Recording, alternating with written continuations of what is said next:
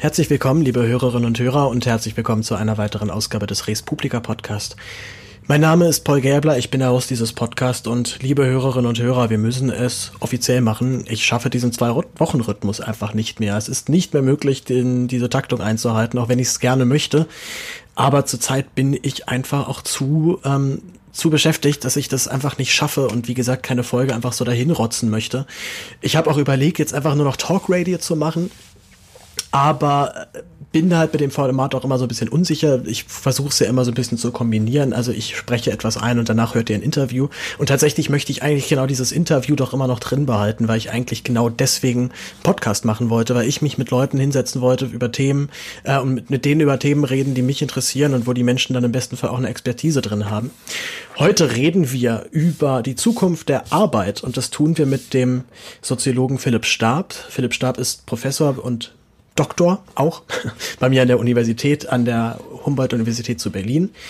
Er hat dort den schön klingenden äh, Forschungs, die schön klingende Forschungsrichtung Soziologie der Zukunft der Arbeit inne. Und wir werden uns gleich jetzt im Anschluss eine Stunde darüber unterhalten. Ich will nur kurz erzählen, wie es überhaupt dazu gekommen ist, denn äh, Herr Stab hatte sich in einer Vorlesung einmal nur kurz vorgestellt, hat von seinem Fachbereich erzählt und äh, hat uns direkt, äh, ich, ich weiß nicht, ob er direkt Precht erwähnt hat, aber auf jeden Fall hat er äh, einige der, eine, eine der Theorien von Precht äh, abgewiesen. Da war ich natürlich sofort hell auf, äh, zumindest sehr hellhörig und habe ihn direkt angesprochen nach der Vorlesung und habe ihn gefragt und er hat sofort zugesagt. Das war sehr schön und das äh, hat jetzt dann auch geklappt, terminlich. Wie gesagt, ihr hört dieses Interview gleich im Anschluss. Ich habe Herrn Stab vorgeschlagen, dass wir das ganze Interview auf Du führen das hat er ähm, nicht so ganz immer hingekriegt. Ich musste ihn ein paar Mal wieder zurückholen. Äh, bitte, bitte verzeiht es ihm. Er hat es ist sicherlich nicht so gemeint, aber meine Erfahrung ist tatsächlich, dass man ein anderes Gespräch hat, wenn man duzt oder ob man sieht. Also es macht ein, auch für nicht nur für den, also nicht nur für den ganz normalen Umgang, sondern tatsächlich auch für den Inhalt echt was aus, ob man in der Höflichkeitsform bleibt oder sich halt auf, auf Augenhöhe begegnet. Gut, das wäre es dazu. Wie gesagt, jetzt machen wir erstmal ein bisschen Talk Radio, denn ich bin gerade Praktikant beim Tagesspiegel. Der Tagesspiegel ist eine relativ große berlinweite Zeitung. Ich glaube, sie erscheint aber auch überregional. Das heißt, man kennt sie auch, wenn man nicht in Berlin wohnt. Der Tagesspiegel ist tatsächlich auch so die Zeitung, mit der ich aufgewachsen bin, könnte man sagen. Also das war die Zeitung, die bei meinen Eltern zu Hause eintrudelte und von der ich, würde ich sagen, am meisten immer den Sportteil gelesen habe. Und das Schöne beim Sportteil ist, dass er direkt hinter der Wirtschaft sitzt. Das heißt, man kann zumindest da außen immer so suggerieren, als wäre man total schlau und beschäftigt sich mit, mit wirtschaftlichen Fragen, aber eigentlich guckt man sich nur die Fußballergebnisse an. Ich habe über, natürlich, wie läuft es halt anders, über Kontakte einen, Praktikum, einen Praktikumsplatz dort bekommen, und zwar in der Kultur, auch im Feuilleton genannt. Die Kultur dort beschäftigt sich, ich sag mal, sowohl mit dem ganz klassischen Kulturbetrieb, das heißt, man guckt sich Veranstaltungen an, man geht zu Konzerten, man geht zu Theatervorstellungen, man geht in die Galerie und schreibt danach etwas drüber. Äh, dann gibt's natürlich immer noch Nachrufe, die zu tätigen sind. Ähm, also, was ich, jemand, jemand Berühmtes stirbt und es muss ganz, ganz schnell sofort was geschrieben werden. Aber es werden auch Bücher rezensiert. Also es geht, wie gesagt, um alles, was nur irgendwie mit Kultur zu tun hat. Und da ich ja selber eine Schauspielervergangenheit habe und dazu aber auch noch aus dem Musikerhaushalt komme, ähm, es hat sich das irgendwie angeboten, auch für die Kultur zu schreiben. Ich bin da jetzt seit ziemlich genau, nee, auf, auf den Tag genau, sogar seit drei Wochen. Und es wäre jetzt zu früh schon für ein direktes Fazit, denn äh, wie gesagt, ich habe ja noch über einen Monat vor mir, ich bin noch nicht mal auf der Hälfte und ich kann erstmal ganz grob feststellen, es macht mir wahnsinnig Spaß und ich merke, und das ist, glaube ich, das Tollste an diesem ganzen Praktikum, dass das auf jeden Fall der Job ist, in dem ich arbeiten möchte, wo ich merke, das ist eigentlich genau das, was ich immer machen wollte. Ich möchte mir eine, möchte mir einen Sachverhalt raussuchen, ich möchte darüber recherchieren, ich möchte einen Gedanken aufschreiben, ich möchte ihn unter Leute bringen und ich möchte, dass Leute das lesen und danach halt merken, okay, das ist ein guter Beitrag oder das ist vielleicht auch ein Scheißbeitrag, aber Hauptsache man hat sich mit irgendwas Neuem beschäftigt und man konnte irgendwie einem wildfremden Menschen irgendeinen neuen Gedanken oder eine neue Information vermitteln. Also diese, diese Form der Wissensvermittlung allgemein äh, liegt mir total und mag ich total gerne. Ansonsten würde ich, glaube ich, auch keinen Podcast machen. Aber es ist so angenehm, angenehm zu merken, dass ich, äh, dass, dass ich mir da eine richtige Branche ausgesucht habe und dass der es wirklich einfach Spaß macht. Also ich sitze halt an meinem Schreibtisch, denke mir, es ist geil. Das ist genau das, was ich machen möchte. Und um ehrlich zu sein, graut mir auch schon wieder ein bisschen davor, mich in die Uni dann zu setzen und dort halt dann wieder tote, tote alte Männer zu lesen und vor allem halt eben so alles zu tun, aber nicht praktisch an irgendwas zu arbeiten. Aber ähm, kommen wir erstmal ein bisschen zum Praktikum selber, was dort mein Aufgabenbereich ist. Und da kommen wir tatsächlich auch schon zu einem, zu einem, zu einem der Punkte, die ich durchaus kritisieren würde, denn als Praktikant hat man nicht wirklich einen Aufgabenbereich. Also es funktioniert eigentlich eher so, man setzt, man wird an den Schreibtisch gesetzt und dann sitzt man erstmal so da. Und am ersten Tag hatte ich zumindest ein bisschen was zu tun. Hier kannst du vielleicht kurz mal was für Wissen schreiben. Die sammeln irgendwie gerade einen Beitrag zu Prost, äh, zum, zum Prokrastinieren. Kannst du da nicht vielleicht mir was Kurzes schreiben? Klar, irgendwie in zehn Minuten gemacht, war fertig. Ähm, dann äh, ab Tag zwei war tatsächlich die Situation so, dass ich äh, kurz einen Moment hatte, wo ich irgendwie dachte, ich jetzt bin ich doch vielleicht leicht verzweifelt, weil ich an meinem Schreibtisch saß und ich hatte nichts zu tun und ähm, der eine Mitarbeiter, ein Kollege, mit dem ich gestern mit, am Tag davor noch zusammensaß, der war nicht da und der mein neuer Sitzmachbar hatte hatte nicht so wirklich Lust auf Konversation. Also ich saß halt irgendwie so da und habe halt schon gemerkt, ich sitze irgendwie gerade hier nur Zeit ab und das das muss das ist jetzt irgendwie unnötig. Also da muss ich auch nicht Praktikant werden, wenn ich eigentlich dann halt hier irgendwie nur irgendwie bei an meinem Laptop sitze und und irgendwie gehe, gucke, was beim, was beim Kicker gerade so geht. Deswegen ähm, habe ich halt dann eben auch gefragt, wie läuft das denn jetzt hier genau ab? Also ich muss mir letztendlich, ist es eigentlich Aufträge halt irgendwie ranholen. Und ich habe das äh, bisschen das Gefühl, dass man das sehr gut eigentlich mit so einem Online-Rollenspiel vergleichen kann, dass ich jetzt so Skyrim oder sowas. Also da hast du riesige Open World und kommst da irgendwie rein als völlig ungeskillter und nichts könnender und nichts besitzender Held und sollst jetzt hier irgendwas machen das, äh, das Schöne ist halt tatsächlich, dass, ähm, dass man sich halt dann doch so peu à peu, wie gesagt, man kennt den einen oder anderen dann besser oder man hat dann schon mal was geschrieben und dann kommt der einer an, hey, willst du nicht das mal machen oder hier guck doch mal so und so. Also mit, mit eigenen Themen vorschlagen ist es immer so ein bisschen schwierig, was es überhaupt nicht an der Redaktion liegt oder an meinen beiden Chefredakteuren, sondern halt daran, dass es nochmal eine Tageszeitung ist und die Themen, die ich vorgeschlagen hatte, nicht unbedingt dann immer den aktuellen Bezug haben, dass du das dann auch direkt als, äh, als, als, als Thema für eine Tageszeitung dann auch benutzen kannst also ich hatte einen Text zum Beispiel vorgeschlagen zu Roger Willemsens Geburtstag, der wäre 64 geworden jetzt oder ist vor einer Woche 64 geworden, wo sie auch meinten, naja, wann 64. Geburtstag, ja, das ist jetzt halt einfach kein wirkliches Jubiläum für eine Tageszeitung, dass man da irgendwie nochmal noch mal einen Text drüber schreibt. Ähm, was auch zum Beispiel sehr interessant ist, was man echt aufpassen muss, was man, also welche Themen man halt dann, äh, über welche Themen man dann schreibt. Denn natürlich haben die Ressorts ihre Einteilung und der eine ist da irgendwie lockerer, der andere ist da vielleicht nicht so locker, wenn dann der Praktikant ankommt und sagt, ich möchte auch gerne was darüber schreiben. Inzwischen habe ich tatsächlich aber jetzt schon so weit irgendwie so mein so mein Radius, dass ich tatsächlich Aufträge einfach bekomme. Also ich habe zum Beispiel einen Kollegen in der Sportredaktion, der mir jetzt schon zweimal dann irgendwie so Themen zugeschoben hat, so nach dem Motto hier, ähm, wir haben wir haben gerade hier keine Kapazitäten, möchtest du das nicht machen?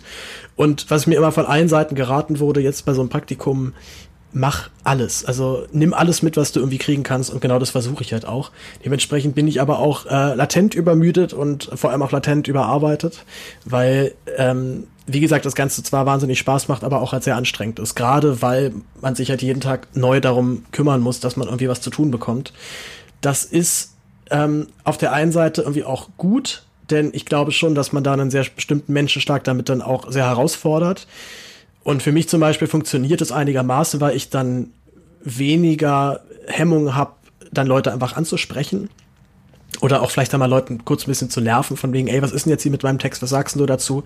Das ist natürlich bei so Journalisten so ein bisschen schwierig. Äh, generell ist der, ist die Sparte nicht unbedingt, ähm, also ja, so ein bisschen verschroben sind, sind halt irgendwie dann doch alle. Man sitzt halt irgendwie auch den ganzen Tag halt irgendwie am PC und schreibt. Und ich kenne es selber so gut vom Schreiben, man ist in seinem Tunnelblick, man äh, will überhaupt nicht gestört werden und jedes Wort, was man jetzt spricht, wäre die komplette Ablenkung von dem, was man gerade denkt. Ähm, und so gesehen passiert es natürlich halt auch, dass man jemand anquatscht, hey, kannst du mal kurz, und dann, hey, jetzt nicht. Und dann äh, bin ich ganz kurz ganz ganz beunruhigt und denke, oh Gott, scheiße, derjenige mag mich nicht, der findet mich total bescheuert. Ich, jetzt die Katze auf den Tisch hier gesprungen, ich muss sie mal wegscheuchen. So. Und ähm, ja, aber das ist, es ist tatsächlich, gehört halt irgendwie auch dazu, dass man das auch einfach dann halt lernt. Und äh, für mich ist super, weil dann kann ich endlich mal lernen, dass bloß weil mich jemand anschnauzt, das nicht heißt, dass er mich kacke findet. Sondern einfach halt gerade zu tun hatte und er sich jetzt genervt gefühlt hat. Und beziehungsweise wahrscheinlich nicht bei genervt gefühlt hat, aber in Sorge davor, wirklich genervt zu werden, halt einfach direkt von ersten Minute an sagt, Fresse, lass mich in Ruhe und dann ist auch gut. Das, das, was ich wie gesagt daran negativ finde, ist, dass, glaube ich, das für viele Leute eine absolute Qual ist. Also ich könnte mir vorstellen, dass es dort einige gibt, die in so einem Praktikum dann sitzen und irgendwie den echt total langweilig ist und äh, nichts wirklich finden und ja, man kann natürlich auch anführen von so einer Zeitung, dass die aber genau halt, genau solche Leute ja wollen, die sich selbstständig dort dann irgendwie durchsetzen können.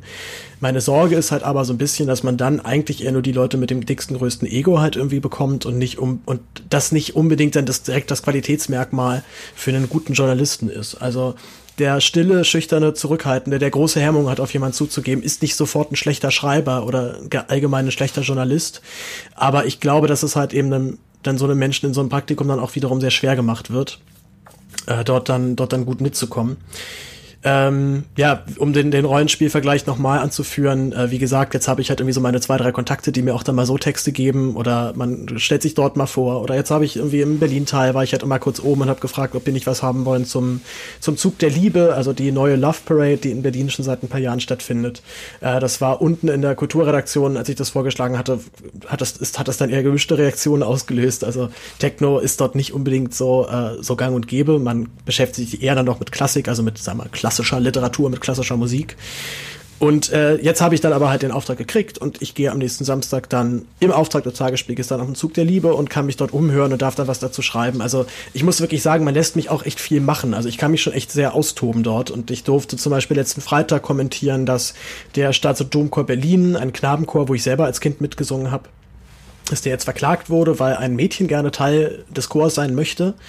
Das Gericht hat abgelehnt, hat gesagt, nein, die Kunstfreiheit steht drüber, also steht über dem, dem Recht des Mädchens natürlich auch in unserem Knabenchor zu singen, beziehungsweise vor allem ging es in dem Fall dann auch konkret darum, dass ja der Stanze Domchor ein öffentlicher Träger ist und dementsprechend auch öffentliches Geld dafür aufgewendet wird. Also äh, ich war sowohl beim Prozess dabei, bei der Urteilsverkündung dann leider nicht mehr, weil ich dann die Abgabe hatte, aber ich hatte das große Vergnügen, diesen ganzen Fall zu kommentieren. Also ich durfte meinen eigenen äh, Senf dazugeben und das weiß ich jetzt nicht, ob das unbedingt normal ist, dass man so einen Praktikanten nach zwei Wochen direkt halt irgendwie, äh, direkt halt irgendwie so sein, äh, sein Statement da raushauen lässt. Äh, und ich habe mich eben auch tatsächlich, obwohl oder vielleicht sogar gerade weil ich selber in diesem Chor gesungen habe, dafür ausgesprochen, dass ich den Knabenchören wünsche, dass sie sich in Zukunft öffnen. Ich bin sehr froh, dass das nicht über dieses Gerichtsurteil gekommen ist. Ich hätte auch tatsächlich den Verdacht, dass das Mädchen dann auch nicht dahin gegangen wäre und tatsächlich wäre das zu wünschen, weil ich glaube nicht, dass du dann als einziges Mädchen so im Knabenchor, dann auch noch die, die sich ja irgendwie reingeklagt hat, beziehungsweise ihre Mutter, die auch noch selber die Rechtsanwältin ist. Also, na, so ein bisschen schwierig ist es halt dann schon, äh, dann dort in diesem Chor drin sitzt und natürlich leicht isoliert ist. Allerdings haben halt erstens, erstens haben alle Knabenchöre große Nachwuchsprobleme. Also, das ist der, so ein ganz pragmatischer Grund, sich zu öffnen. Und dazu ist auch noch, sehe ich mit als das größte Problem an, dass die Elite von ganz, von allen Kinderchören in Deutschland, das sind Knaben. Also der Dresdner Kreuzchor also ist ein Knabenchor. Der Thomanerchor in Leipzig ist ein Knabenchor. Die Regensburger Domspatzen sind ein Knabenchor. Der Stanz Domchor ist ein Knabenchor. Und es gibt halt eben auch in der Chorliteratur ganz viel, ganz viele Stücke, die dann explizit auch für einen Knabenchor geschrieben worden sind. Aber da muss man auch halt immer sich mal, muss man auch immer gucken, woher kommt überhaupt diese Tradition? Warum singen denn überhaupt Jungs? Warum singen denn nicht äh, Mädchen bzw. Frauen dann auch im, im Chor? Und das hat nun mal halt den Grund in der frauenfeindlichen katholischen Kirche, wo du bis heute als Frau kein Priesteramt ein, innehaben darfst und Frauen auf der Kanzel nicht erwünscht waren. Also ähm, dementsprechend musste dann der Gesang von Männern übernommen werden. Man hat anfangs Knaben genommen, man hat sie später auch noch kastriert. Das ist dann irgendwann verboten worden, glücklicherweise. Und dieses, diese Knabenchöre sind so gesehen auch ein Relikt aus dieser Zeit. Jetzt kann man natürlich sagen, na, aber hey, das Mädchen kann doch einfach in den Mädchenchor gehen. Und ja, kann sie auch. Das hoffe ich auch sehr, dass sie das tut. Aber das muss man halt auch dann leider feststellen, diese wirklich dicken Aufträge, diese wirklich dicken Produktionen, die machen halt dann eben auch nur die Knabenchöre. Und ich hoffe einfach, dass es irgendwann, es würde ja schon nur einer reichen. Ein Knabenchor sagt, ey, wir machen das jetzt einfach. Wir holen uns jetzt hier auch Mädchen rein. Dann scheißen wir jetzt einfach auf diese Tradition. Und da natürlich der große Punkt, aber wie ist es denn mit dem Klang? Nun bin ich da so ein bisschen hin und her gerissen, weil ich höre, also ich würde auch mir persönlich zutrauen, den Unterschied zwischen einem gemischten Chor und einem Knabenchor zu hören. Ich kann, würde es aber zum Beispiel auch nicht hundertprozentig tun. Und ähm, um, man hat da Versuche auch gemacht mit, ähm, auch, auch mit Chorleitern, mit ganz geschulten Menschen, die sich seit Jahren nur mit, Knö mit Chören oder Knabenchören beschäftigen. Und selbst die sind dann nicht immer hundertprozentig treffsicher. Also es ist nicht so, dass du immer automatisch erkennst, das singt gerade ein Knabenchor und das singt gerade ein gemischter Chor. Und die, diese unterschiedlichen Klangfarben, die dann häufig da auch dann herangezogen werden, eben als der große Unterschied ähm, die kommen tatsächlich aber auch eben sehr stark dadurch, dass du bei Jungs natürlich sehr viel früher anfängst. Also so ein Knabenchor, da sind die Jungs halt eben, seit sie sechs, sieben sind, sind die halt irgendwie gedrillt und sind geschult und haben Gesangsunterricht, haben Sprecherziehung, haben schon unglaubliche Erfahrung an Konzerten, ja. Also ich hab mit, bin mit neun in den Knabenchor gekommen und war dann mit 13, glaube ich, im Stimmbruch oder 12, 13 was in dem Dreh und musste dann wieder, musste dann raus. Und habe halt irgendwie in diesen vier Jahren, was ich war, irgendwie auf zwei Konzerttourneen und ich habe keine Ahnung, wie viele Konzerte gesungen. Also man kommt halt irgendwie mit zwölf halt raus und ist halt einfach schon so ein, zumindest so ein Halbprofi. Und bei den Mädchen geht's einfach erst in dem Zeit, in dem Zeitraum so wirklich los. Also wir vergleichen dort dann halt sehr, ich sag mal, sehr jung geförderte Profis mit halt mit ganz zart herangeführten Laien, die gerade erst dann anfangen, äh, dort dann wirklich, ähm, dort dann wirklich Fuß zu fassen. Und deswegen glaube ich tatsächlich, dass ein, dieser Klangunterschied unter anderem auch daher kommt, dass man einfach eine ganz andere Ausbildung äh, hat oder eine viel intensivere Ausbildung als Knabe. Äh, das alles findet ihr auch in verkürzter Form äh, wie gesagt, beim Tagesspiegel. Ich werde äh, zwei Artikel, die ich da geschrieben habe, auch noch verlinken. Äh, lange Rede, kurzer Sinn. Wie gesagt, es macht irre Spaß und ich äh, bin heilfroh, dass ich diesen, äh, dass ich dieses Praktikum bekommen habe. Und ja, mir bleibt eigentlich, glaube ich, gar nicht mehr viel zu sagen. Jetzt versuche ich gerade noch irgendwie eine Überleitung hinzubekommen zur Zukunft der Arbeit. Denn äh, meine Zukunft der Arbeit, die ist natürlich geklärt, denn die nächsten, den nächsten Monat zumindest bin ich noch beim Tagesspiegel. Aber wie es mit dem Rest der Arbeit und der Zukunft so aussieht, das berede ich jetzt mit Philipp Stab. Ihr sagt Professor für die Soziologie der Zukunft der Arbeit an der Humboldt-Universität Berlin. Wir reden jetzt circa eine Stunde ich wünsche euch bei diesem Gespräch viel Spaß. Noch ein kurzer Ausblick so für die nächsten Wochen. Ihr könnt euch auf jeden Fall schon mal freuen, da ich im September habe ich einen Termin ähm, mit Marco Bülow. Marco Bülow ist ehemaliges SPD-Mitglied, war, auf, äh, war auch in der, in der Bundestagsfraktion vertreten, ist aber aus der Fraktion ausgetreten, sitzt jetzt als Fraktionsloser im Bundestag und war einer der wenigen, die tatsächlich noch auch in den letzten Jahren immer wieder gegen Parteilinie gestimmt haben. Also gesagt haben, nein, ich mache diese Scheißkroko nicht mit und nein, ich wähle nicht Angela Merkel Merkel zu meiner Bundeskanzlerin und nein, ich äh, stimme nicht für eine Verlängerung des Afghanistan-Einsatzes. Und er hat schon äh, sowohl im, bei, bei Jung und Naiv als auch im, äh, im Aufwachen-Podcast äh, war er zu Gast und hat halt auch viel erzählt, wie es dort tatsächlich so innerhalb so einer Fraktion halt abläuft, was dort für Mobbing dann teilweise auch vorherrscht, gerade wenn du dort der Abtrünnige bist. Ähm, es gibt einen sehr guten Text von äh, Maria Fiedler, übrigens auch beim Tagesspiegel, die hat ähm, sich auch mit Politik Aussteiger mit, mit so diesen klassischen Querdenkern und Querschlägern unterhalten. Das ist ein sehr guter Text geworden, werde ich auch verlinken.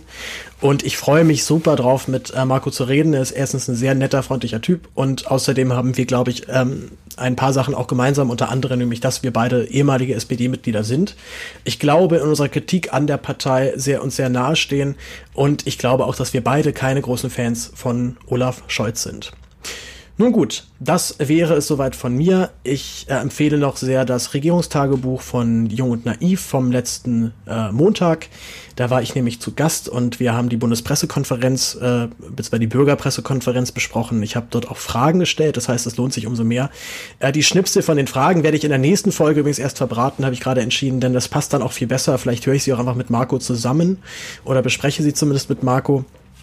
Ähm, aber ja, findet ihr alles, wie gesagt, bei Jung und Naiv. Einen lieben Gruß von mir an der Stelle. Ihr hört jetzt das Interview mit Philipp Stab über die Zukunft der Arbeit. Ansonsten wünsche ich euch einen wunderschönen Tag und bis bald. Tschüss.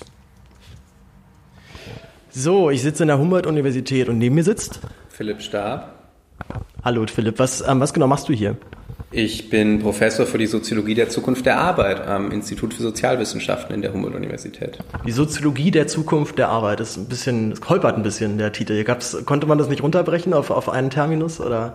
Scheinbar nicht. Man darf sich ja äh, selten seine Denomination der Professur, die man antritt, selbst aussuchen. Also ähm, habe ich mich gefreut, dass ich eine gekriegt habe. Ähm, auch wenn es natürlich stimmt, dass das ein bisschen komisch ist, dass man Professor für die Zukunft von etwas sein kann und dann auch noch als äh, Soziologe. Ich habe natürlich keine Kristallkugel, ähm, in der ich die Zukunft sehen könnte, aber ich bin in meiner Arbeit schon ein bisschen darauf hin orientiert, sozusagen mich immer zu fragen, was bedeuten eigentlich Entwicklungen der Gegenwart, wenn man sie verlängert, sozusagen für mögliche Zukünfte. Also wäre ich vielleicht eher ein Professor für die Zukünfte der Arbeit. Also dann so eine, so, eine so eine mehrdimensionale Zukunft sozusagen. Es kann sich ja dann in unterschiedliche Bereiche noch entwickeln. Ganz genau. Ganz genau. Dann würde ich sagen, steigen wir einfach direkt thematisch ein. Wie sieht denn die Gegenwart der Arbeit zurzeit aus? Die Gegenwart der Arbeit ist bunt, also auch da müssten wir vielleicht von unterschiedlichen Gegenwarten sprechen, die sich nach Weltregionen unterscheiden, aber auch in einem Land wie Deutschland nach Sektoren und Branchen. Äh, da kommt es sehr stark darauf an, was dich jetzt im Speziellen interessiert. Ja, sagen wir einfach mal, wie sieht denn äh, so zurzeit die Arbeitswelt für den, für den Durchschnittsbürger aus? Also wie, wie ist sie getaktet? Woran orientiert sie sich? In Deutschland, oder? In Deutschland, ja. In Deutschland haben wir immer noch ähm, eine relativ hohe Stabilität dessen, was wir so in der Soziologie üblicherweise als Normalarbeitsverhältnis bezeichnen, also eine äh, Vollzeitstelle, die entfristet ist und mit bestimmten sozusagen sozialen Anrechten versehen ist, etwa einem Zugang zu Institutionen der Mitbestimmung und ähm, dergleichen. Gleichwohl ist dieses Normalarbeitsverhältnis jetzt schon seit einigen Jahrzehnten auch sukzessive ähm, oder es entstehen immer neue Arbeitsplätze, die eher nicht dieser Form eines Normalarbeitsverhältnisses ähm, entsprechen. Das ist so ein bisschen so die institutionelle ähm, und organisatorische Form dieser Geschichte. Die andere Geschichte und das, worauf du ja möglicherweise auch äh, jetzt hinsteuern möchtest, weil es sozusagen das ähm, äh, heiße Thema jetzt schon in der jüngeren Vergangenheit ähm, gewesen ist. Die andere Seite ist die Frage, was das Ganze eigentlich mit dem technologischen Wandel zu tun hat. Also was macht sozusagen das, was wir üblicherweise als Digitalisierung diskutieren, eigentlich mit der gesellschaftlichen Arbeit. Und auch da gibt es viele unterschiedliche Antworten. Ich würde vielleicht mal ähm, ein, zwei von denen, die ich wichtig finde, skizzieren.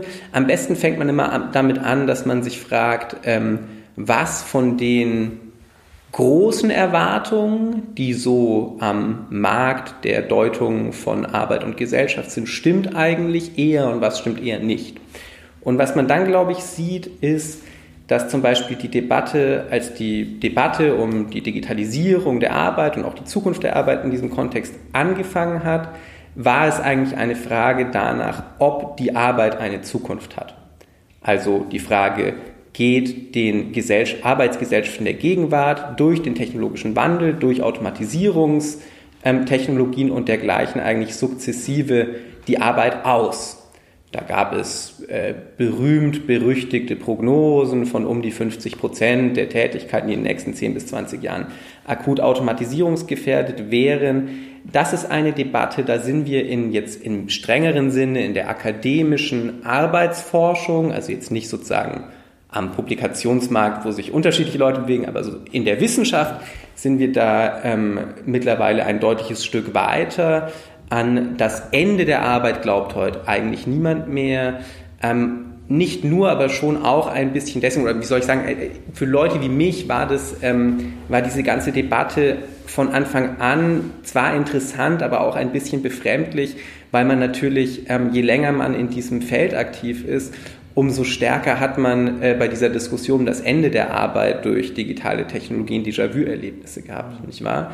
Die These vom Ende der Arbeit, die kommt so alle 10 bis 20 Jahre ähm, verhältnismäßig populär und dann auch mit einigen medialen Rückenwind, weil es halt eine gute Geschichte ist, immer wieder auf. Das hatten wir schon ähm, in den 1950er Jahren, etwa ähm, bei Jean Fourastier, das hatten wir über die Debatten von André Gortz dann in den 80er äh, Jahren, in den 90er Jahren gab es dann nochmal das berühmte Buch von Jeremy Rifkin, Das Ende der Arbeit, nicht wahr? Und diese Debatte führen wir heute wieder und wir führen sie natürlich, und das ist dann auch wieder interessant, ähm, finde ich, schon vor dem Hintergrund, dass es ähm, in der OECD-Welt zumindest, also in hochentwickelten Ökonomien wie auch Deutschland, schon einen säkularen Trend der Arbeitszeitverkürzung gibt. Das ist schon wahr. Gleichzeitig gibt es aber immer mehr Leute, die formaler Arbeit nachgehen, nicht wahr? Sie, du erinnerst das vielleicht sozusagen, noch die Generation unserer Eltern, da haben vielfach die Frauen nicht gearbeitet. Das ist heute natürlich anders. Heute haben sie viel mehr weibliche Erwerbsbeteiligung auch und immer mehr Leute, die im Arbeitsmarkt aktiv sind und das sozusagen zeigt schon, dass das mit dem, mit der Abnahme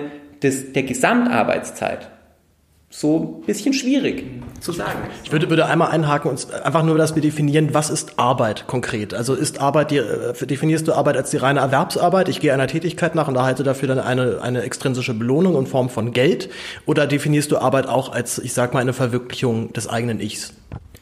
Äh, man, man kann das beides machen. Es kommt immer ein bisschen darauf an, in äh, welche Richtung die Frage zielt, die man ähm, gestellt kriegt. Eben gerade habe ich über Erwerbsarbeit gesprochen. Und ähm, das hat auch einen bestimmten Grund. Ich glaube, wir müssen, ähm, wir können die Entwicklung von Arbeit nur verstehen in Gesellschaften unseres Types, wenn wir sie als Teil dessen verstehen, was wir üblicherweise als Kapitalismus bezeichnen. Und für den Kapitalismus ist zwar die Nichterwerbsarbeit für seine Reproduktion extrem wichtig, gleichwohl spielt die Musik schon in der Erwerbsarbeit, nicht wahr? Aber natürlich ist damit nicht sowas wie ein Anerkennungsdefizit meinerseits für nicht, nicht erwerbsförmige Arbeit, die sozusagen die Reproduktion der Gesellschaft sichert, ähm, in irgendeiner Art und Weise. Würdest du denn sagen, dass du einer Erwerbsarbeit nachgehst? Ich gehe einer Erwerbsarbeit nach, ja. Aber tust du das nur aus der reinen Motivation, dass du hier eine, wahrscheinlich ein Gehalt bekommst für deine Arbeit oder tust du es halt auch eben, weil es dich interessiert, weil das der Beruf ist, den du gerne ausführen möchtest? Nein, die, die in, in der Soziologie, Entschuldigung, sozusagen für uns als, als Soziologe ist das für mich sozusagen eine Frage, die ist seit ungefähr 150 Jahren geklärt und stellt sich deswegen nicht. Bei uns ist Arbeit mit Marx Ausbeutung und deswegen müssen wir sie im Rahmen des Kapitalismus äh, thematisieren. Sie ist aber mit dem zweiten der drei Klassiker meines Fachs, auch immer Quelle von Solidarität, gesellschaftlicher Integration. Ne? Das ist diese ganze Linie, die über den Namen Emil Durkheim in der Soziologie vertreten ist. Also sie ist beides. Sie ist sinnstiftend, ganz klar, und sie ist gleichzeitig integriert in ein System, in dem Arbeit auch ausgebeutet werden muss, um dieses System am Leben zu erhalten. Und es ist auch nur, nur prinzipiell sozusagen, wenn man sagt, die Welt ist schwarz und weiß. Nur dann ist das wirklich ein problematischer Widerspruch. Ne? Wir erleben ja nun eigentlich schon seit vielen Jahren, dass es sehr viele Menschen gibt, die einer, ich sag mal, einer Erwerbsarbeit nachgehen, die sie jetzt nicht unbedingt beflügelt, die sie, glaube ich, auch eher nur tun, weil es halt eine Geld, Geldverdienmaßnahme ist. Also auch wenn ich mein persönliches, privates Leben so zurückblicke, die letzten fünf Jahre habe ich ganz viele Tätigkeiten gemacht, wo ich genau wusste, das mache ich hier nicht, weil es mir sonderlich viel Spaß macht, sondern weil ich dafür Geld bekomme und dann halt meinen mein Haushalt finanzieren kann und so weiter. Ähm, erleben wir aber auch gleichzeitig, dass genau diese Jobs ja immer mehr zunehmen. Also viel mehr Menschen jetzt im, im Niedriglohnsektor arbeiten, einer Tätigkeit nachgehen, die sie weder beflügelt noch aber finanziell so weit absichert, dass sie ein wirklich sorgenfreies Leben in der Gesellschaft führen können. Gibt es dann Zusammenhang zwischen dieser Zukunftsentwicklung der Arbeit und diesem Phänomen, was wir beobachten? Äh, ja, natürlich gibt's den. Dieser Zusammenhang ist erstmal noch, wenn man so will, vordigital. Also das, das findet alles statt, die, die, sozusagen die, das Anwachsen prekärer Erwerbstätigkeit und so weiter, was ich anfangs über die äh, Zunahme neuer Jobs jenseits von Normalarbeitsverhältnissen ähm, erzählt hatte. Das findet alles statt, lange bevor wir jetzt angefangen haben, die Diskussion über die Zukunft der Arbeit, über die Technologie Schiene ähm, zu diskutieren und hat vor allem etwas zu tun, oder zumindest kann man das so sehen, ähm, dass es vor allem etwas zu tun hat mit der ähm, Veränderung von Arbeitsmärkten in sozusagen spät- oder postindustriellen Gesellschaften ähm, wie unserer. Die Verteilung von, dem, von Beschäftigten über die drei Sektoren, also über die Landwirtschaft, die Industrie und die Dienstleistungs- ähm, Branchen, die folgt, wenn man so will, wie eine Welle, einem Trend, wo die, der Großteil der Beschäftigung erst in der Landwirtschaft ist, dann in die Industrie fließt und dann schließlich in spätindustriellen Gesellschaften, auch wegen der Automatisierung natürlich in der Industrie, in den, in den Dienstleistungssektor fließt. Das Interessante an diesen, an der, vor allem dem Übergang dann von der Industrie zur Dienstleistungsgesellschaft, wie man das früher genannt hat, ist, dass sie in Dienstleistungsberufen unterm Strich, ne, das stimmt nicht für jeden, aber ähm, jeden Beruf, aber unterm Strich haben sie eine Sache in Dienstleistungstätigkeiten nicht, die sie in industriellen Tätigkeiten haben, und das sind signifikante Produktivitätsgewinne. In der Industrie hatten sie, ne, das ist die Geschichte der Wohlstandsexplosion des 20. Jahrhunderts, indem sie sozusagen starke, auch technologisch gestützte Rationalisierungsstrategien durchgezogen haben, Taylorismus und so weiter, massive Produktivitätssprünge, die sie dann unter den damaligen historischen Bedingungen eines stark auf Umverteilung orientierten ähm, politischen Systems in vielen Ländern, die, den Ländern, die wir so als den Westen klassischerweise bezeichnen, Produktivitätsgewinne, die sie in diesen Ländern auch dann umverteilen konnten in Lohngewinne und in bestimmte Sicherheiten, die sie mit in Deutschland zum Beispiel mit dem Arbeitnehmerstatus ähm, dann verbunden haben. Und mit der Entstehung oder mit dem Herüberrutschen von den Beschäftigungsschwerpunkten von der Industrie in die Dienstleistungsberufe haben sie sukzessive größere Teile von Beschäftigung, für die diese Geschichte der Produktivitätsgewinne, die sich dann in Lohngewinne übersetzen können, einfach nicht mehr stimmt. Schon allein deswegen, weil es nicht mehr so die relevanten Produktivitätsgewinne gibt, wie sie die mal für eine sehr kurze historische Phase, ja tatsächlich für ungefähr 30 Jahre, ne, in Frankreich spricht man von den Trente Glorieuses, den glorreichen 30 Jahren ähm, der europäischen Nachkriegszeit, die sie da hatten, die haben sie dann nicht. Und dann kommen sie, dann übersetzt sich sozusagen in the long run die Lohnstag die, Stagnation der Produktivität, die über die Dienst, das Anwachsen der Dienstleistungsberufe kommt, zunehmend auch in Lohnstagnation, aber natürlich sehr unterschiedlich. Denn sozusagen, da sind wir jetzt wieder bei mir und bei Ihnen, bei den akademischen... Wir duzen uns, wir duzen uns. Äh, bei, bei, bei mir und dir. Ähm, denn bei den ähm, akademischen Berufen haben Sie das natürlich, akademischen Dienstleistungsberufen wie meinem, haben Sie das natürlich nicht. Da haben Sie sozusagen zumindest viele Tertiäre, also Dienstleistungsberufe, die eher, wo die Leute eher mehr verdienen als früher, obwohl man ein großes Fragezeichen dahinter machen kann, ob das gedeckt ist durch die Produktivität, die sie ähm, beisteuern. Das ist zumindest sicher nicht überall der Fall. Outgesourced oder runtergereicht wird das auf die einfachen Dienstleistungsberufe, das, was man üblicherweise als das Dienstleistungsproletariat innerhalb der Soziologie. Das Interessante daran ist ja, dass wir gleichzeitig mit dieser arbeitstechnischen Polarisierung ja auch gleichzeitig gerade eine politische Polarisierung erleben. Also wir haben eine ganz klare neue Konfliktachse. Wir haben die, die, wir haben den rechten, wir haben die, rechten Wähler der AfD gegen die liberalen Wähler, sagen wir, der Grünen. Also wir haben dort zwei ganz starke Pole, die sich dort Kosmopoliten gegen Vokalisten, sagt ganz, man gelegentlich. Ja. Ganz genau, ja. Und es hat, gibt's auch da einen Zusammenhang. Also, also kann man anhand dieser Arbeits, äh, arbeitstechnischen Fokussierung auf bestimmte Bereiche auch politisch drauf schließen. Also sehen wir gerade das, wie sich das eigentlich nur politisch gerade ergießt, das, was, ich, was du gerade beschrieben hast. Jetzt bin ich selber. Man kann das zumindest ähm, so beschreiben, ne? Und dann ist es sozusagen eine Beschreibung, die ich für Verhältnis, also die bringt einen auf jeden Fall ein bisschen weiter. Und die, die Geschichte geht dann im Prinzip so, äh, dass du und ich natürlich irgendwie zu den Kosmopoliten gehören, weil wir in Interaktions, also in, weil wir in hochwertigen akademischen Dienstleistungsberufen arbeiten, die auch eine hohe Interaktionsfrequenz haben und deswegen eine hohe Toleranz für Unterschiede zwischen Menschen mitbringen müssen. Und ähm, am unteren Rande haben wir dann das, was auch schon vor 15, 20 Jahren für die Bundesrepublik äh, in der Forschung schön gezeigt wurde, nämlich dass sie bei den neuen Arbeiterklassen, und zwar sowohl im Dienstleistungs- als auch im industriellen Sektor, ähm, mit die höchsten politischen Volatilitäts, also die höchste politische Volatilität, Wechselwählerorientierung äh, und so weiter, ähm, haben und die höchsten Neigungen zu Parteien der extremen Linken und der extremen Rechten. Und was wir zum Beispiel in Deutschland sehen, glaube ich, ist, dass in einem gewissen Ausmaß die Frage, ob sie zur extremen Rechten oder zur extremen Linken tendieren, vielleicht fast schon kontingent geworden ist. Mhm. Ne? Sehen Sie daran, dass Sie sozusagen eine starke Wählerwanderung etwa von der Linkspartei zur AfD haben, wo Sie sagen, ja, was die politischen Positionen zum Beispiel zur Einwanderung angeht, ist es doch genau das Gegenteil. Oder, oder alte Sozis, die dann jetzt äh, im Alter doch noch ein bisschen konservativer werden und auf einmal dann Richtung AfD tendieren, obwohl eigentlich da die Überschneidungspunkte marginal sein müssten, denkt man erstmal. Äh, ja, also die, die SPD hat natürlich, ähm, sehen Sie ja an so Figuren wie äh, Sarrazin oder Buschkowski, immer schon auch ein Stück weit sozusagen bestimmte Ressentiment gestützte Milieus gebunden. Und ich würde, da, ich meine das gar nicht denunziatorisch. Ich meine, das, das ist die Funktion dieser Partei als Volkspartei gewesen. Ähm, bestimmte, wenn man jetzt so will, eher kleinbürgerliche Ressentiment, auch ressentimentgetriebene Milieus ins linke Lager ähm, zu integrieren.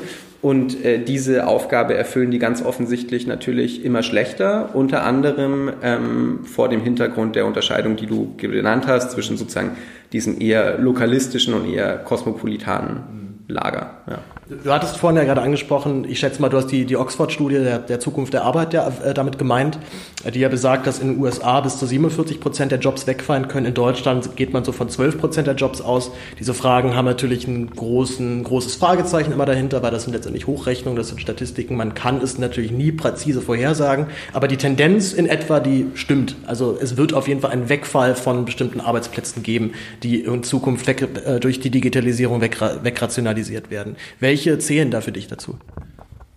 Naja, ich würde erstmal diese, sozusagen diese Geschichte, wie du die jetzt angetextet hast, so einfach nicht unterschreiben. Ähm, natürlich macht es keinen Sinn zu behaupten, es gäbe nicht so etwas wie Bestrebungen der Automatisierung von Tätigkeiten. Aber gleichzeitig glaube ich, ähm, zeigt die Forschung, dass wir da eigentlich ähm, sozusagen, dass wir die verhält historisch verhältnismäßig einfachen Automatisierungsschritte eben schon gegangen sind.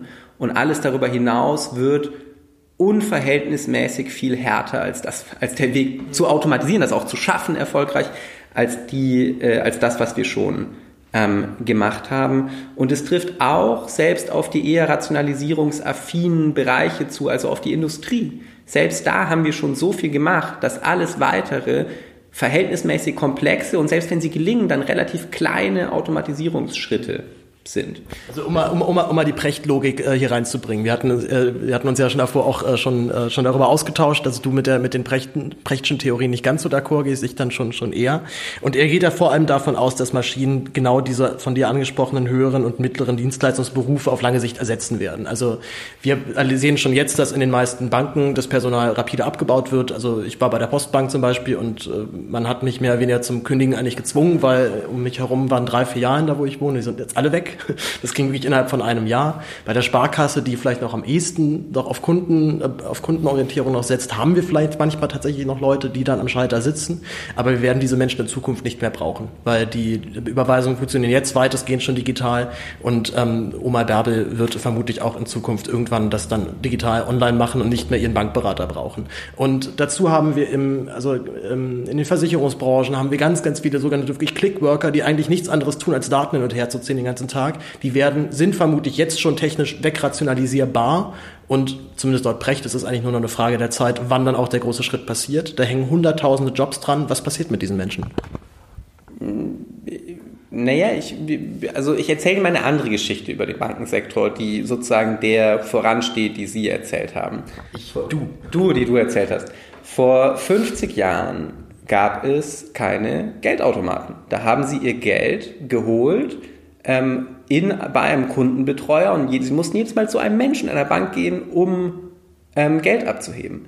So, und was ist dann passiert? Dann haben sie diese AC, äh, ATMs, ne? diese, Geld, diese sozusagen, äh, wie sagt man, Geldautomaten ähm, ähm, erfunden und die haben sich rasant schnell durchgesetzt. Und damit ist ein Großteil der Beschäftigten der Bankenwelt dieser Zeit im Prinzip überflüssig geworden. Und was passiert in derselben Zeit? In denselben 20 Jahren, in denen sich diese, ähm, diese Bankautomaten durchsetzen, die Beschäftigung in den Banken steigt. Sie sinkt nicht, sie steigt.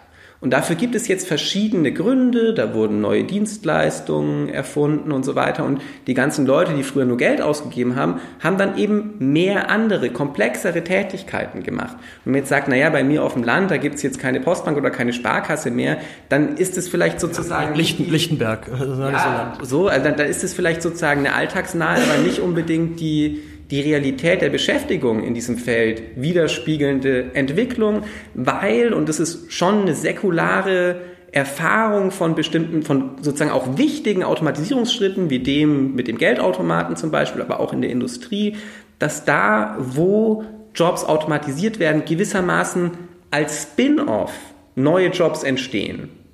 Und dann ist die Frage, und da wird es dann jetzt schon interessant mit dem, was du sagst, ähm, sind unsere Gesellschaften eigentlich genauso gut darin wie früher, die Tätigkeiten, die Leute dann sozusagen von der einen auf die andere Stelle mitzunehmen.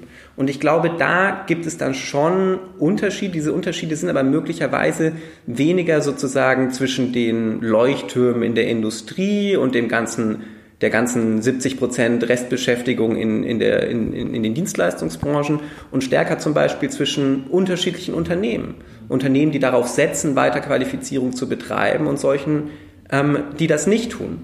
Und ähm, vor dem Hintergrund, glaube ich, ist diese Geschichte, die man sozusagen, man kann immer die Geschichte erzählen, Dinge, bestimmte Tätigkeiten sind prinzipiell automatisierbar. Das sagt aber sozusagen noch auch wenn man die historische Erfahrung in Rechnung stellt, überhaupt nichts darüber aus, ob sie auch wirklich automatisiert werden oder nicht. Sie könnten auch heute einen Großteil des Einzelhandels, einen Großteil der Gastro und so weiter mit viel, viel weniger Personal bespielen. Die Technologie dafür, Sie könnten, Sie haben in Deutschland, Sie, Sie können seit zehn Jahren Selbstkassiererkassen im breiten Stil könnten Sie die aufziehen. Und es ist, wird trotzdem nicht gemacht, weil die Applizierung von solchen Technologien viel weniger deterministisch, viel weniger zwangsläufig ist, ähm, als man so glaubt. So, und das andere ist, Sie müssen natürlich, um dieses Argument, das, äh, das du jetzt sozusagen rezipiert hast, machen zu können, auch erstmal behaupten, dass die neuen Technologien das auch alles können. Und da kommt mein Argument ins Spiel, dass wir sozusagen die einfachen Dinge eigentlich schon gemacht haben. Die einfachen Rationalisierungsschritte, da sind wir schon durch. Und man kann das heute wirklich sozusagen in der Industrie, da wo die versuchen jetzt diese Leichtbau-Robotikarme, die zum Beispiel für Fry Osborne und so, für diese beiden Ox, für diese Oxford-Schule, die du zitiert hast, ähm, ganz wichtig waren. Man kann das da ziemlich gut beobachten, dass die nicht so richtig wissen, was sie mit denen machen sollen. Mhm. Die sind da jetzt seit fünf Jahren, stehen die da rum, die experimentieren, aber die finden keine richtige betriebswirtschaftliche Lösung für die Dinger.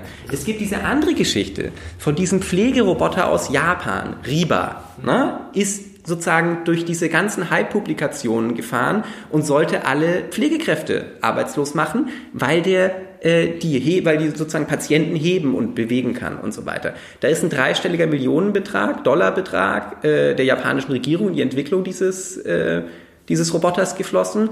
Und noch zwei Jahre nachdem dieses Projekt eingestellt war, weil es nicht wirtschaftlich zu betreiben war, habe ich Publikationen gelesen, wo Riba an der Nase durchgeführt wurde, um zu zeigen, der macht bald alle Pflegekräfte arbeitslos.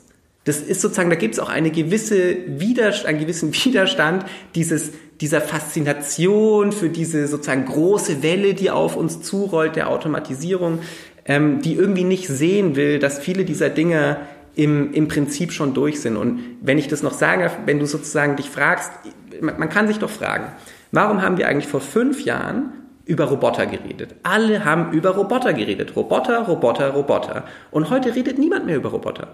Niemand ist das dein Eindruck? Also mein, meiner nicht. nicht mehr über Roboter. Alle reden über künstliche Intelligenz. Man, ich das, man, man kann das sehr schön, wenn man die großen Beratungsinstitute, die ja die Lautsprecher des Hypes sind, an den sozusagen Kapitalmärkten der Gegenwart. Wenn man anguckt, was für Publikationen die schreiben, kann man sehr schön sehen, die Roboter wurden von der KI abgelöst. Was unterscheidet jetzt die KI von den Robotern? Die Antwort ist, glaube ich, ganz einfach. Die kann man nicht beobachten. Bei den Robotern konnten wir sehen, dass die einfach nicht so gut funktionieren, wie sie, wie man eine Zeit lang behaupten konnte. Dann war der Hype halbwegs vorbei. Ja, und der, der dümpelt heute halt noch so ein bisschen vor sich hin, dieser Hype.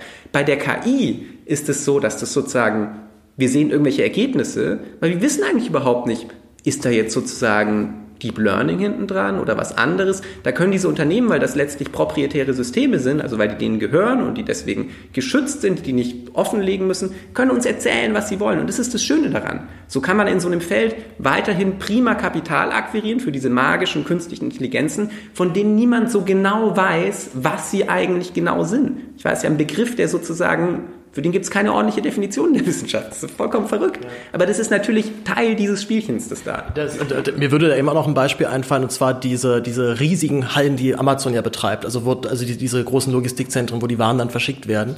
Das ist praktisch komplett durchautomatisiert, bis auf einen Handgriff. Und das ist tatsächlich der Griff eines Menschen, der dann die Ware aus dem Fach nimmt und dann dem, äh, dem Fach zuordnet, wo sie dann verpackt wird. Weil tatsächlich genau diese Operation zack, etwas festgreifen und dann von A nach B tragen, tatsächlich eine Sache ist, die Roboter immer noch nicht so präzise beherrschen und vielleicht auch nicht beherrschen werden, weil die menschliche Hand enorm beweglich ist und äh, tatsächlich Fertigkeiten ausführen kann, die kein Roboter bis jetzt beherrscht.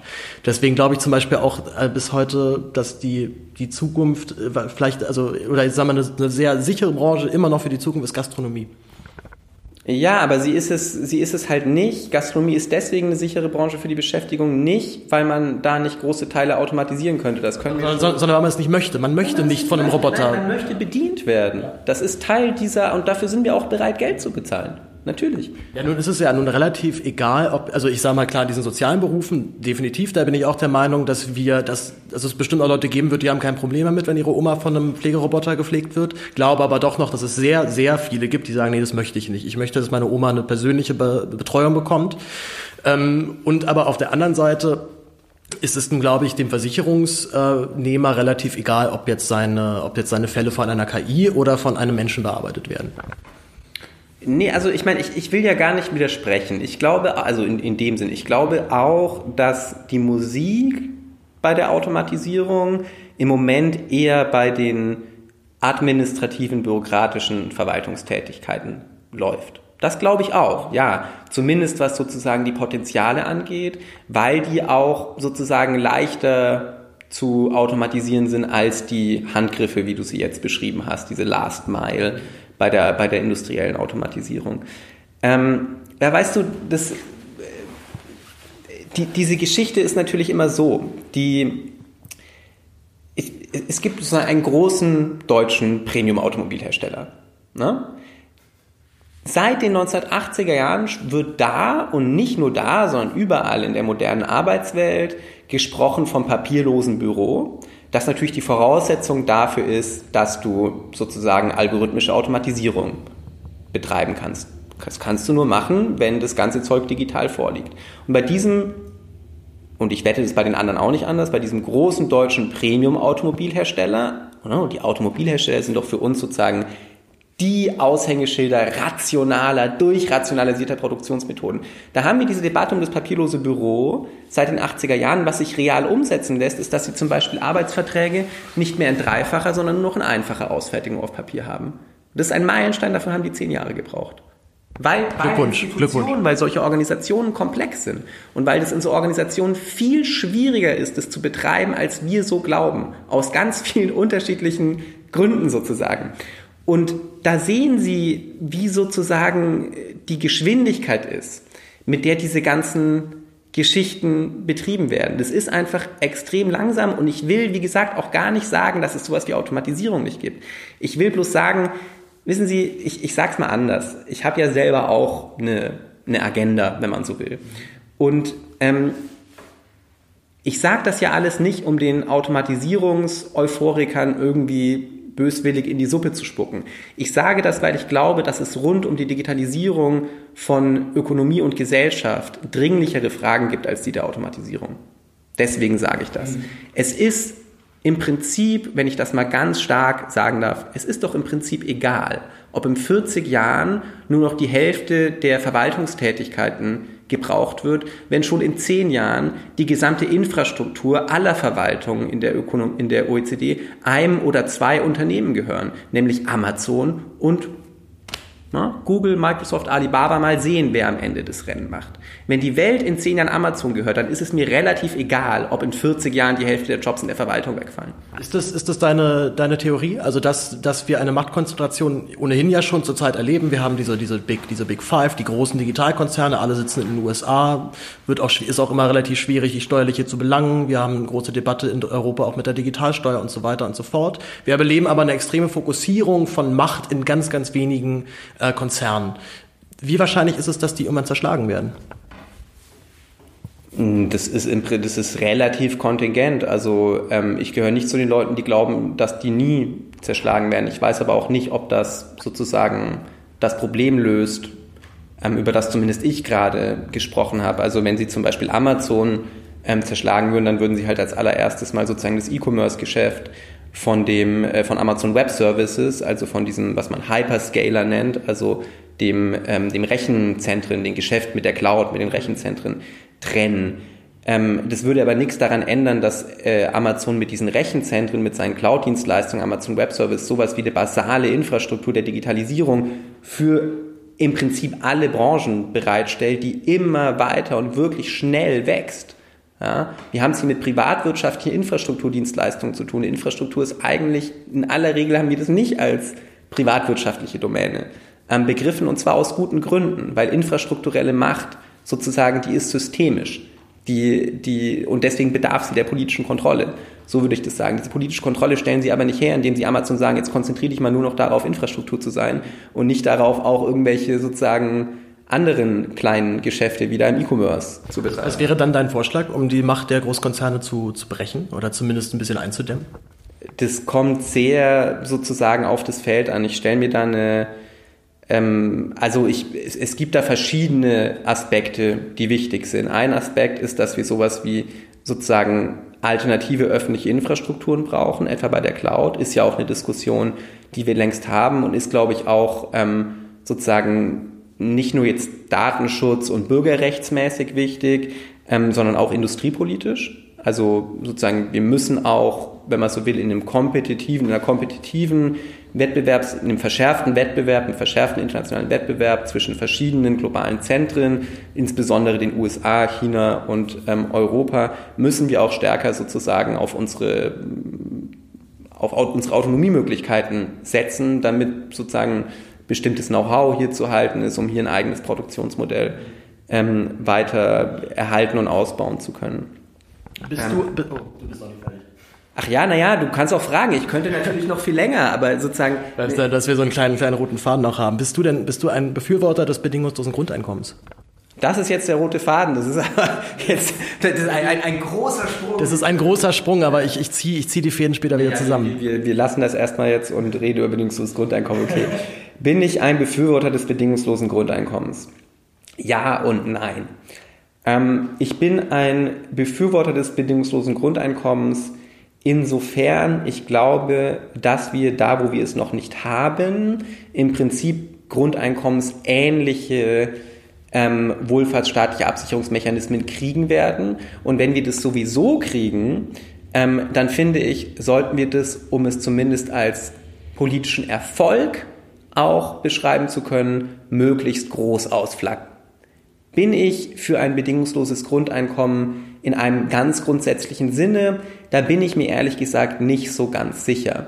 Und ähm, es hat weniger zu tun mit der Frage, ob ich glaube, äh, dass die Leute da noch arbeiten gehen würden oder irgend sowas. Ähm, und mehr damit, dass ich glaube, also dass sozusagen, auch wenn sie jetzt zunehmend so Umfragen kriegen, die ähm, wo die Leute sagen, naja, wir fänden das eigentlich ganz gut und sie haben irgendwie jetzt, wie war das denn? Sie haben doch jetzt mal vor drei Jahren oder so diese Umfrage gehabt, wo zum, in Deutschland, wo zum ersten Mal eine Mehrheit der Leute gesagt hat, ja, finde ich prinzipiell eine gute Idee. Ja. Ähm, das hat, das, das Ganze, sozusagen, sowas ist schnell gesagt in so einer Umfrage.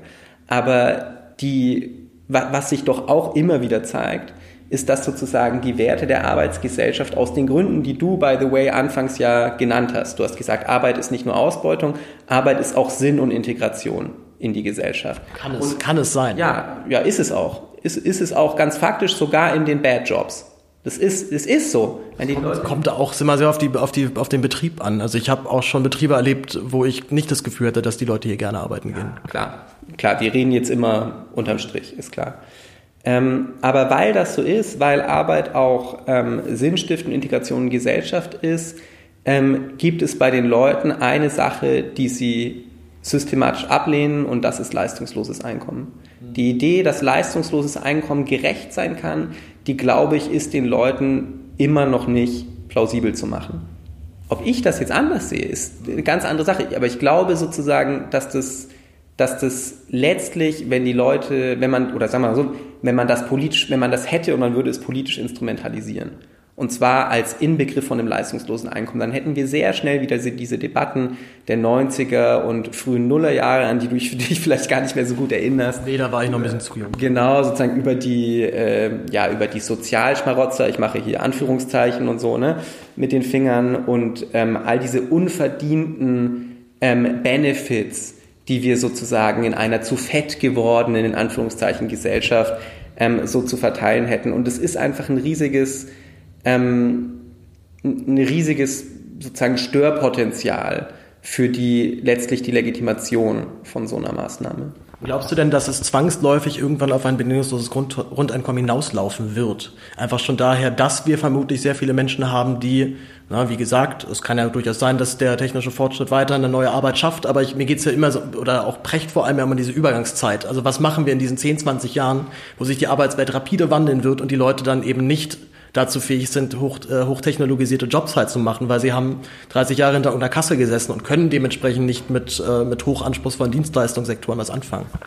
Was, ähm, was ist denn, also über was für ein bedingungsloses Grundeinkommen sprichst du denn jetzt gerade, wenn ich das fragen darf? Also ja, da wird es schon sehr schwierig. Mal, Betrag X für jeden Bürger der Gesellschaft ab Lebensjahr Y? Reden wir darüber oder reden wir, darf das selektiver sein? Oder, weil weißt du, in, der, in den politischen Vorschlägen, die durchgerechnet sind und so weiter, gibt es ja hoch große Unterschiede, was die Selektivität davon angeht. Also wer am Ende das kriegt, ab wie viel Einkommen und so weiter und so fort. Vor allem ab wann, äh, also ab wann darf man noch dazu, bis, bis zu welchem Punkt darf man überhaupt noch dazu verdienen? Oder ist es halt, also das ist ja immer die große Sorge, auch gerade von vielen Linken, huch, jetzt äh, schmeißen wir schon mit Geld um uns, passt ja zum Thema Grundeinkommen, ähm, dass eben auch die, die, große, die große Sorge da ist, dass wir auf der einen Seite zwar diesen, sagen wir, anthroposophischen Blick darauf haben, also der Mensch ist, wenn er so weiter von, von destruktiver Arbeit befreit ist, wird er kreativ, er geht seinen Neigungen nach und so weiter. Und dann aber noch diese sehr knallharte, kalkulierende Sicht des Silicon Valley, wenn wir den Leuten nicht zumindest ein gewisses Grundeinkommen ermöglichen, dann können sie sich die Produkte gar nicht kaufen, die wir ihnen bewerben. Ähm, nun ist halt, also ich tendiere doch schon eher definitiv ein, also ein Betrag für jeden und das ist, da gibt es keine Selektion und jeder hat ein Anrecht darauf und das muss so gewährleistet sein, dass dann zumindest eine Grundbeteiligung an der Gesellschaft möglich ist. Ja, also wie gesagt, als, als großen politischen Wurf finde ich das nicht, ähm, nicht unsympathisch. Aber es ist so, wie du sagst, ähm, ich sehe, dass diese Idee natürlich sozusagen letztlich prima passt in auch die Interessen sozusagen des finanzkapitalistischen Komplexes, also die wichtigsten Befürworter ähm, des bedingungslosen Grundeinkommens sind etwa Akteure wie Y Combinator, sozusagen Start-up-Acceleratoren, Risikokapitalgeber, die sich natürlich Gedanken um die Nachfrage für ihre Produkte machen. Und ähm, das macht mich ein bisschen skeptisch, was die Frage angeht, ob wir es hier eigentlich mit einem emanzipatorischen Projekt zu tun haben. Das ist die eine Seite. Die andere Seite ist, dass man, dass ich die Gefahr sehe, dass man mit so etwas wie dem, dem bedingungslosen Grundeinkommen, so wie du es skizziert hast, ähm, letztlich ein ganzes Bündel von sozialen Anrechten, die historisch gewachsen sind, ähm, letztlich ersetzt durch ein einziges monetäres. Und der Witz, soziologisch jetzt gesprochen, an sozialen Anrechten, etwa die, die wir gegenüber dem Wohlfahrtsstaat haben, aber auch die, die wir in der Arbeit gegenüber bestimmten Arbeitgebern haben, die für uns eine bestimmte Art von Verantwortung übernehmen, Gebühren abführen und so weiter. Diese Art von Anrechten sind auch wiederum Mechanismen der Integration von Gesellschaft, weil sie die Handlungsfähigkeiten von Individuen in einer Gesellschaft, die am Ende des Tages, da hat Marx wieder recht, durch Herrschaft integriert wird, sichern. Und wenn wir die alle ersetzen durch sozusagen einen finanziellen Betrag X, dann opfern wir damit eigentlich ähm, unter dem Vorge unter dem Deckmantel der Erweiterung der Handlungsfähigkeit der Leute möglicherweise die Institutionen, die eigentlich im Rahmen der real existierenden, durch Herrschaft integrierten Gesellschaft die realen Handlungsspielräume der Leute bestimmen. Und da bin ich als, als Soziologe, ähm, wie soll ich sagen, da wird es mir unwohl im Bauch. Warum? Weil die Soziologie unter anderem eine zentrale historische Einsicht hat und die ist, dass soziale Ordnung schwer herzustellen, aber leicht kaputt zu machen ist. Und deswegen hat man als Soziologe immer gehörigen Respekt vor Institutionen, die über einen längeren Zeitraum halbwegs stabil sind wie zum Beispiel unseren Wohlfahrtsstaat, wie zum Beispiel das Normalarbeitsverhältnis, über das wir gesprochen haben, ähm, solche Dinge.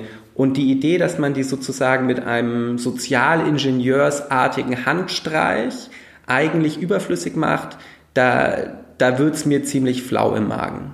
Aber aus der Sorge, dass die Veränderungen so eruptiv, so stark sind, dass es zu einem gesellschaftlichen Chaos erstmal führt na, nicht zu einem gesellschaftlichen Chaos, aber dass sie sozusagen, dass sie, wie ich das sagte, dass, dass man im Endeffekt sozusagen die Institutionen, die die Handlungsspielräume der Leute, zum Beispiel jetzt, wenn sie, denk mal über die, über die deutsche, über Arbeitswelt in Deutschland nach. Da hast du zum Beispiel ein Recht auf Mitbestimmung ab einer gewissen Unternehmensgröße. Brauchst du das noch, wenn die Leute finanziell überhaupt nicht mehr angewiesen sind darauf, in diese Art von Arbeitsverhältnis einzutreten? Möglicherweise nicht. Du kannst sagen, brauchst du, das brauchst du eigentlich nicht mehr.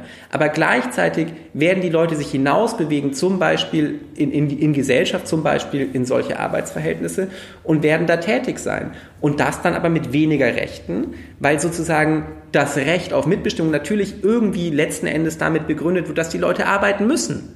Und wenn, weil, um sich zu erhalten, für ihre eigene Reproduktion, wenn sie sich nicht mehr erhalten müssen, dann brauchen sie dieses Recht vielleicht auch nicht mehr, weil ihre, sozusagen ihr, ihr Lebenserhalt ist ja gesichert ähm, durch dieses Grundeinkommen.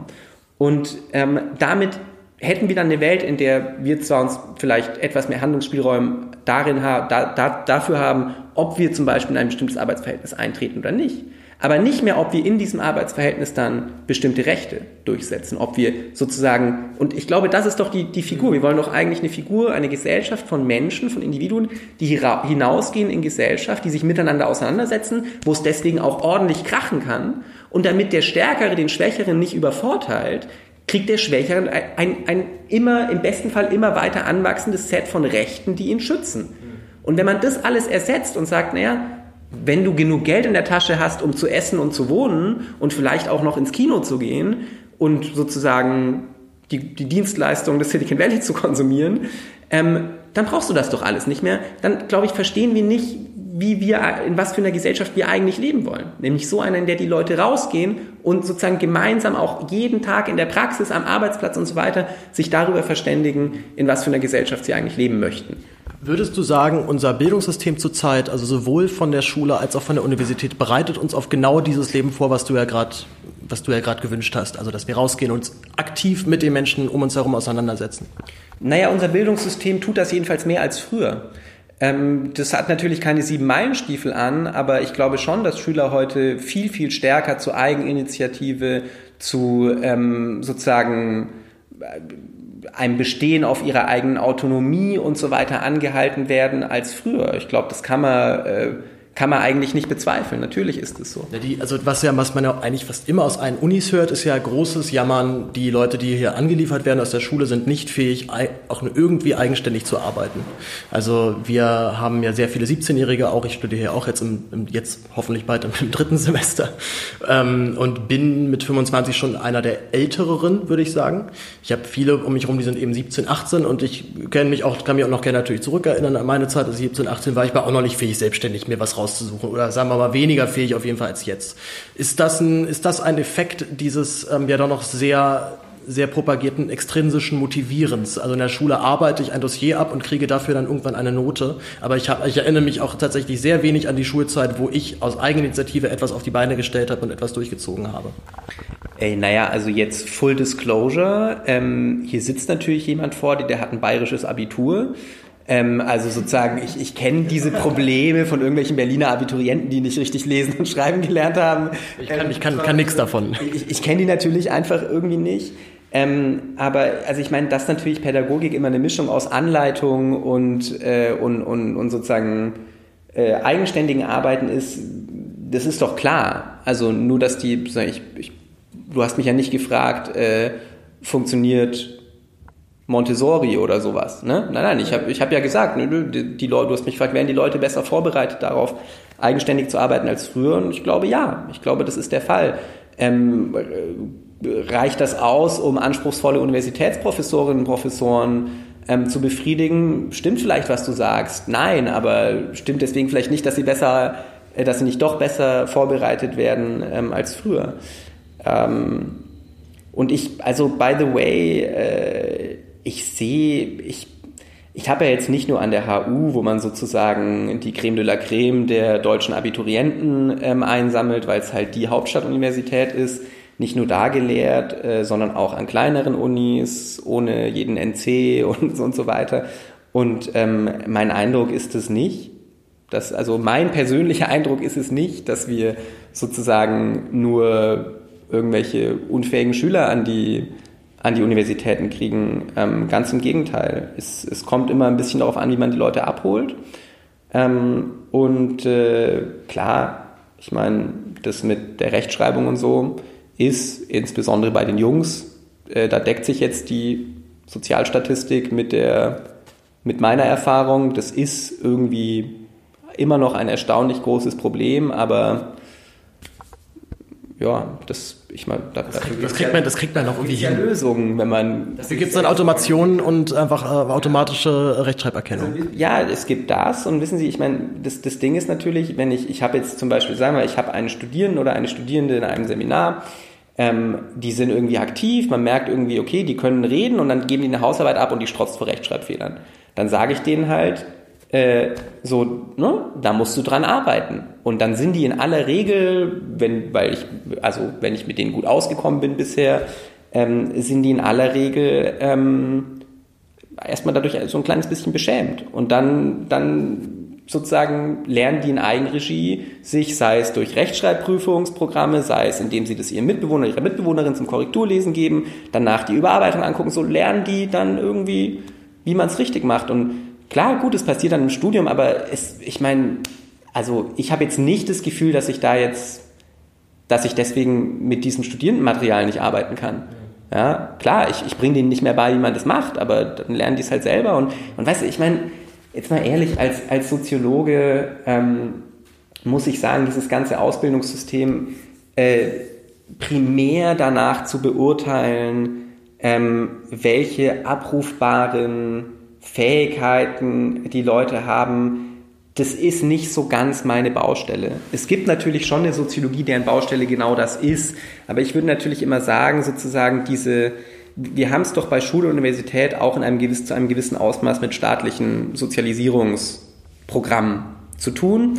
Und die Idee, dass diese staatlichen Sozialisierungsprogramme primär sich daran bemessen lassen müssten, ob die Leute A irgendwas sozusagen so zehn Seiten vollkommen fehlerfrei schreiben können oder B daran, inwiefern sie irgendwelche Dinge lernen, die sie später in der Arbeitswelt darauf perfekt vorbereitet, das geht doch vollkommen vorbei an erstmal an der gesellschaftlichen Funktion dieser Sozialisierungsinstitutionen, die dafür da sind, dass die Leute zum Beispiel an der Universität bestimmte intellektuelle Vorbilder kennenlernen, ihren Horizont erweitern, ähm, lernen sozusagen eher jetzt in der Soziologie eine Art des Denkens lernen als ein endliches Set von bestimmten Techniken sozusagen.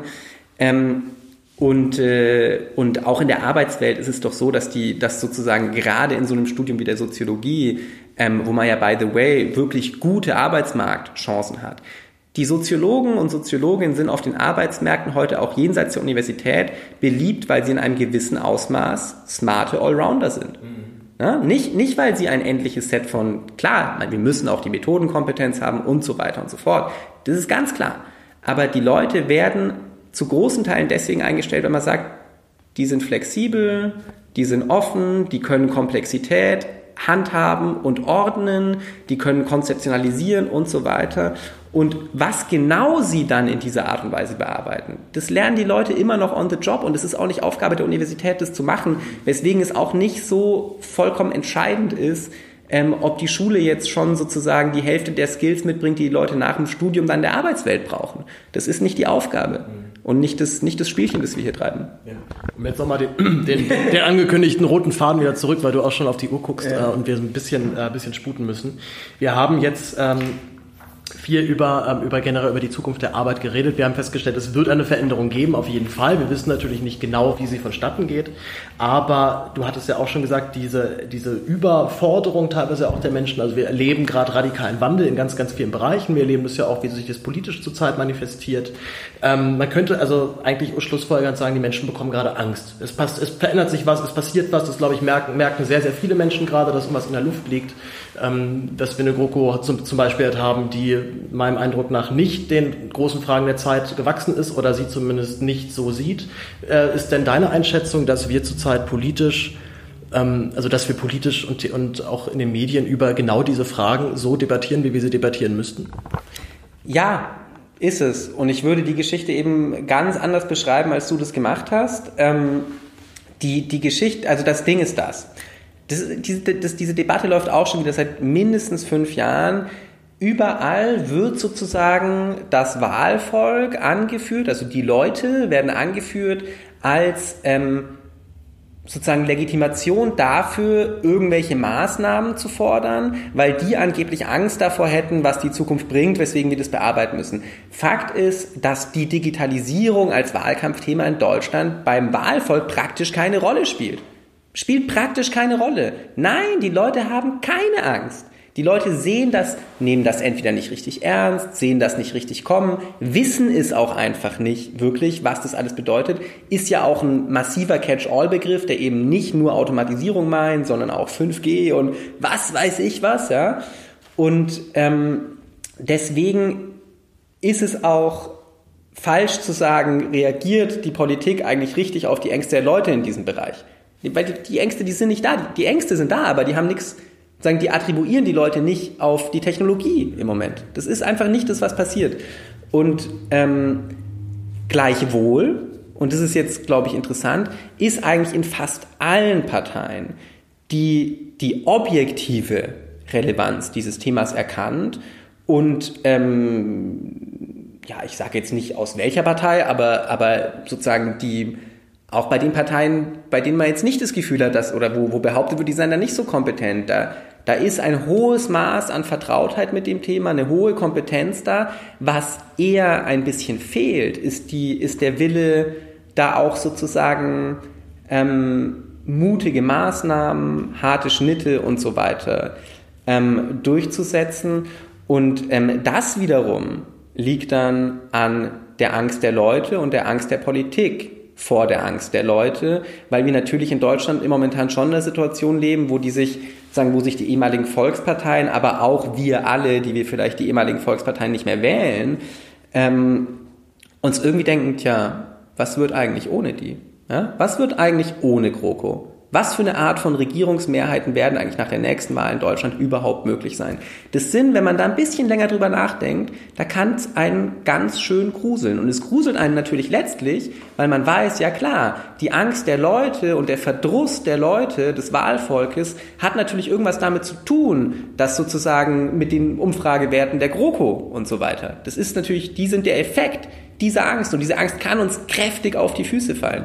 Ne? Und das, das ist natürlich die Situation, ähm, in der wir uns befinden. Und in der wiederum würde ich sagen, müsste die Politik viel stärker das Digitalisierungsthema als zu, sozusagen Zukunftsthema, in dem es politische Gestaltungskompetenz und auch das Einklagen von politischer Souveränität und so weiter gibt, ähm, bespielen. Aber ich, meine Wahrnehmung ist, dass das sehr, sehr halbseiten passiert. Mhm. Das passiert sehr, sehr halbseitig. Es gibt da so ein bisschen Geld für ne, drei Milliarden für die KI-Initiative, immer mal sozusagen in der Weihnachtsansprache wird nochmal... Die Chinesen haben herzlich gelacht, als sie das gehört ja, haben. Ja, genau. Und, und ähm, und es ist, ne, und, und dann sozusagen Digitalsteuer äh, stellt sich Scholz dann quer und so weiter, weil er um die Profite der deutschen Exportwirtschaft oder die Steuern aus den Profiten der deutschen Exportwirtschaft. Habe ich ihn gestern zu befragt in der BPK.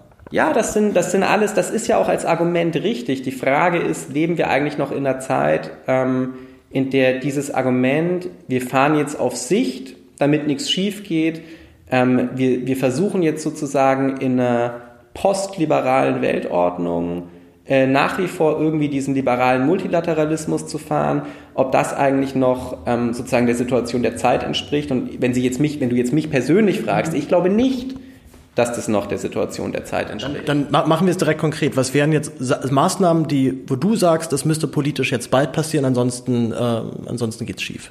Der Punkt sind weniger die einzelnen, die einzelnen Maßnahmen, weil die oder, oder Stoßrichtungen zumindest. Ja, ja, die, die, die Stoßrichtung muss sein, dass wir, also müsste aus meiner Sicht sein, dass wir in Schlüsselbranchen und es sind einerseits Zukunftstechnologien, es sind aber auch etablierte Branchen, wo diese Zukunftstechnologien, die durch diese Zukunftstechnologien teilmodernisiert werden, dass wir dort sehr stark auf ähm, sozusagen letztlich eine, eine Souveränität eines europäischen Blocks setzen.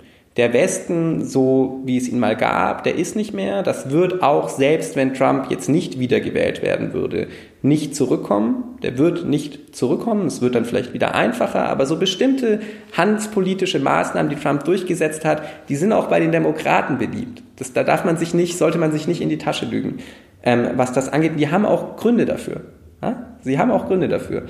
Und ähm, da der nicht zurückkommen wird, glaube ich, kann man nicht, man kann nicht sozusagen die liberale Insel, ähm, die zwischen zwei sozusagen stark politisch auch gesteuerten ähm, Ökonomien äh, ökonomischen Blöcken zerrieben wird sein. Das kann man nicht sein. Nein, wir müssen viel stärker sozusagen auf eine europäische Souveränität unter anderem in der Wirtschaftspolitik setzen. Und wenn du mich jetzt fragst, was sind da zum Beispiel so, so Entwicklungen, die ich, die ich interessant finde, ich finde es zum Beispiel interessant, also so in dem kritischen Lager ist ja zum Beispiel die DSGVO, die Datenschutzgrundverordnung, sehr stark kritisiert worden, zu lasch, zu lose, zu schwammig und so weiter. Ich glaube zum Beispiel, dass das ein, ein wirklich ambitioniertes Projekt ist und wenn man sich so ein bisschen damit befasst, wie so ähm, wieso sozusagen, wie Recht eigentlich entsteht, ähm, dann ist die Situation die, dass wir heute ja noch überhaupt nicht wissen können, welche Folgen die DSGVO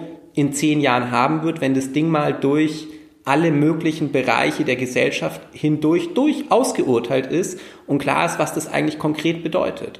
Würde dieses Ding hart ausgeurteilt, könnte das bedeuten, dass viele Geschäftsmodelle, die momentan, die wir momentan mit dem digitalen Kapitalismus sui generis verbinden, in Europa überhaupt nicht möglich sind, dass sich andere aber auftun, bei denen dann sozusagen bestimmte europäische Unternehmen, die datenschutzkompatibler und so weiter ähm, arbeiten, die Nase vorne haben könnten, was dann eine Triebfeder für sowas wie einen, Europä wie einen digitalen Kapitalismus europäischer Prägung in der Gesellschaft der Anrechte und so weiter, statt in der Gesellschaft der, der, der kommerziellen Services, ähm, wie es sozusagen das US-Modell ist, ähm, sein könnte.